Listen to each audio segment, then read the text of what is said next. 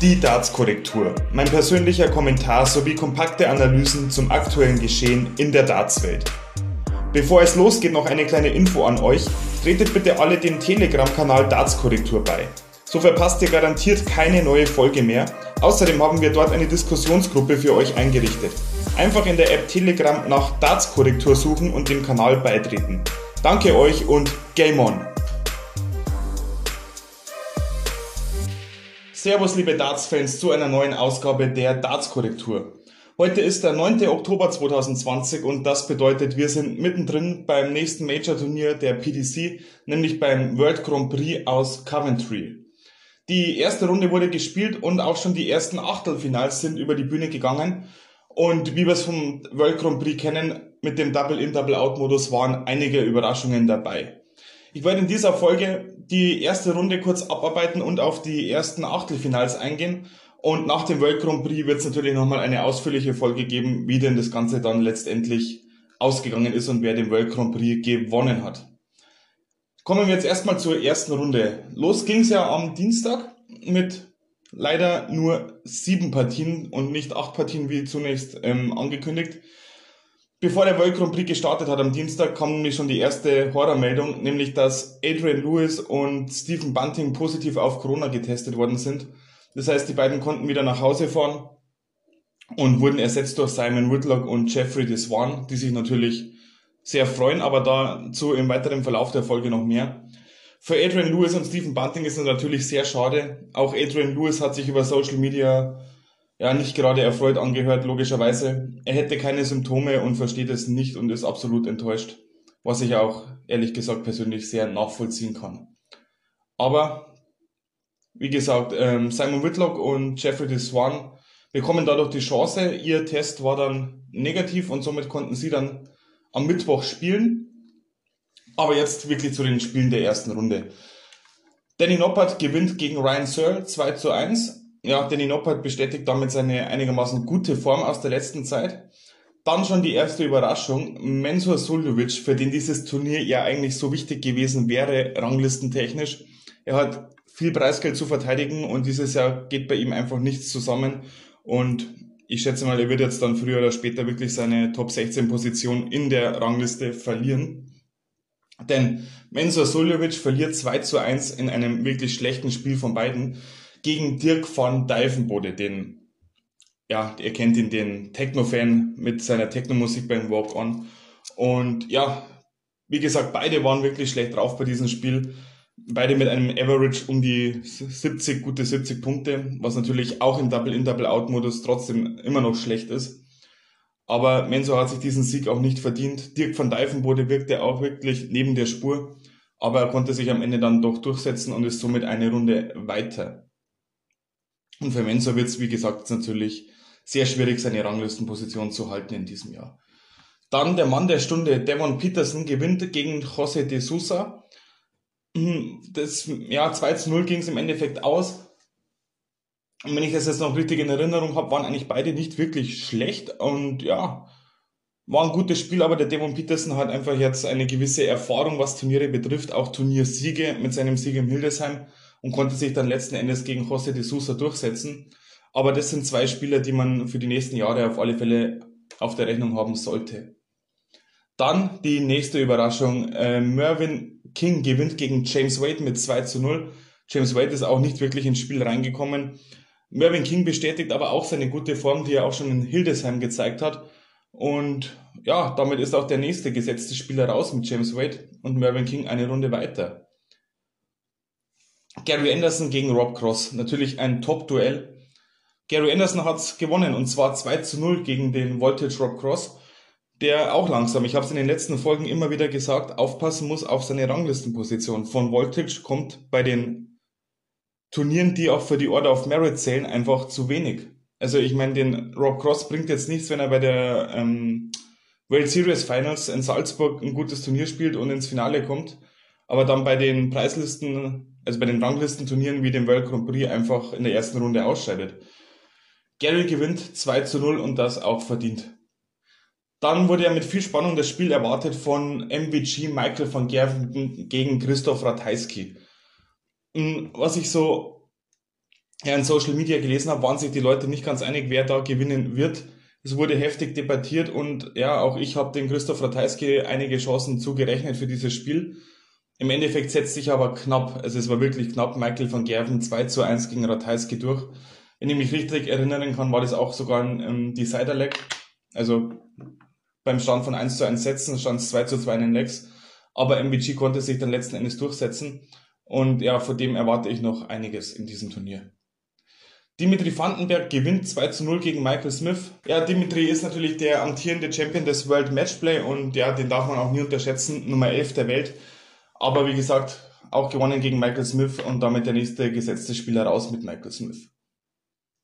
So, dann Tag 2 mit dann neun Partien, eine Monster-Session aufgrund der Corona-Verschiebungen. Kim Heibrechts gewinnt gegen Brandon Dolan 2 zu 1 in der ersten Runde. Ian White verliert mal wieder in der ersten Runde eines Major-Turniers und zwar gegen einen ja, relativ starken Johnny Clayton. Das Spiel war auch sehr eng und ja, der Satzmodus ist da tückisch, auch Double In, Double Out und somit konnte dann Johnny Clayton gewinnen. Enttäuscht bin ich ein bisschen von Glenn Durant, der ein 0 zu 2 gegen Chelsea Dave Chisnell verliert in der ersten Runde. Und ich bin gespannt, wie er sich da nächste Woche in der Premier League bei den Playoffs schlagen wird, der gute Glenn Durant. Daryl Gurney auch ein gesetzter Spieler verliert gegen Joe Cullen mit 1 zu 2. Ja, und dann die erste richtig große Überraschung. Peter Wright, der Weltmeister, verliert 2 zu 0 sang- und klanglos gegen Ryan Choice.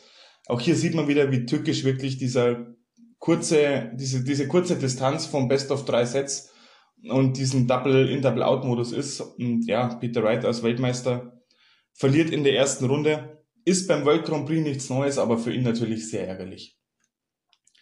Gerben Price gewinnt allerdings gegen Jermaine Vatimena, wie schon in der Premier League, sehr eindeutig mit 2 zu 0. Und dann kam endlich der Auftritt von Gabriel Clemens und der konnte wirklich überzeugen und gewinnt eiskalt 2 zu 0 gegen die Nummer 6 der Welt, Nathan Aspinall. Und ja, damit so der nächste gesetzte Spieler raus mit Aspinall. Aber natürlich, wir haben Gabriel Clemens in Runde 2 das erste Mal überhaupt, dass ein deutscher Spieler beim World Grand Prix die zweite Runde erreicht. Und ja, herzlichen Glückwunsch, Gabriel Clemens. Simon Whitlock gewinnt gegen Chris Doby. Wie gesagt, Simon Whitlock ist nachgerückt für die beiden positiv getesteten Spieler Lewis und Bunting. Und ja, ich glaube, der Chris Doby konnte sich nicht so wirklich auf den Simon Whitlock einstellen. Und ja, der Whitlock ist natürlich ein abgezockter Kerl und somit gewinnt er auch 2 zu 0 gegen Hollywood Chris Doby. Jeffrey Deswan gewinnt ebenfalls gegen Jamie Hughes und zwar mit 2 zu 1. Damit war dann auch die erste Runde schon abgeschlossen und gestern Abend, am Donnerstag, ging es dann schon mit den Achtelfinalpartien weiter und das war ein wirklich guter Abend. Es waren lange Spiele dabei in der ersten Halbfinal-Session. Los ging es mit Dirk van Dijvenbode gegen Dimitri Vandenberg.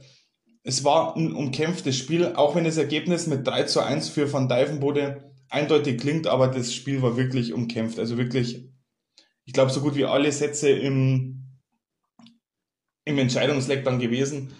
Also sind dann 3 zu 2 ausgegangen. Und ja, im Endeffekt konnte sich überraschend die Nummer, ich glaube 78 der Welt, Dirk van Dijvenbode gegen die Nummer 11 und den World Matchplay Champion Dimitri Vandenberg durchsetzen. Ist für mich eine Überraschung und für Van Dijvenbode ranglistentechnisch natürlich extrem wichtig. Da geht's jetzt nach vorne. Simon Whitlock gewinnt auch in einem sehr umkämpften Spiel 3 zu 2 gegen Mervyn King. So, und dann Gary Anderson, der Flying Scotsman, gewinnt 3 zu 0 gegen Danny Noppert. Der gute Gary hat nicht wirklich zufrieden gewirkt bei diesem Spiel, ähm, was ich ehrlich gesagt nicht verstehen kann. Denn im Endeffekt verdient er 3 zu 0 verdient gegen Danny Noppert. Zum Schluss des, der ersten Achtelfinalsession am Donnerstagabend hatten wir dann noch Michael van Gerven gegen den Mann der Stunde Devon Peterson. Und ja, MVG gewinnt auch 3 zu 0. Das Spiel mh, mm, war jetzt nicht so eindeutig, wie das Ergebnis vermuten lässt.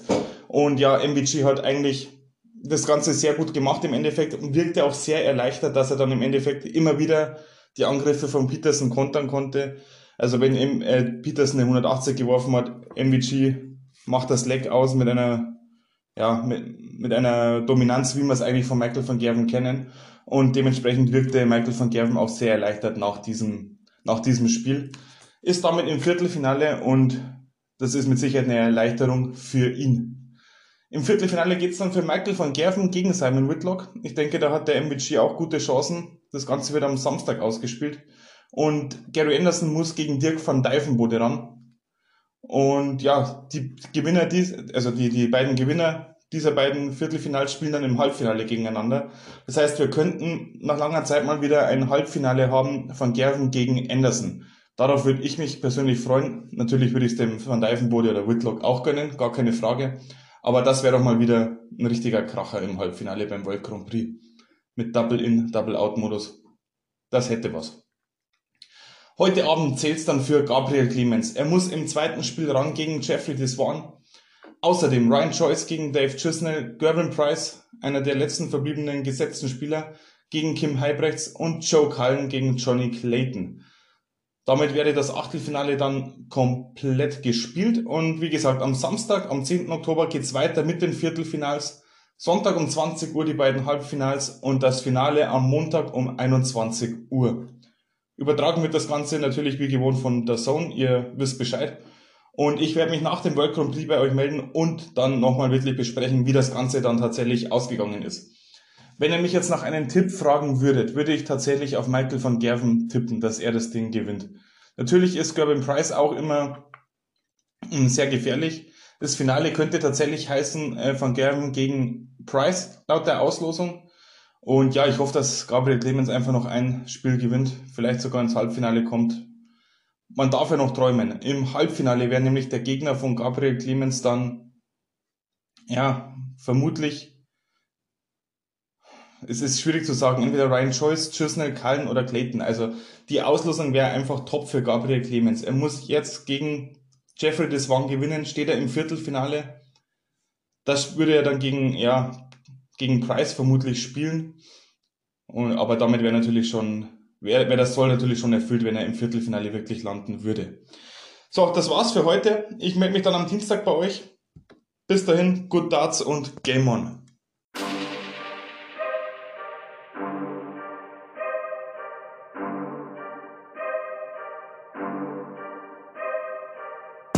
Das war's schon wieder für heute mit der Darts-Korrektur.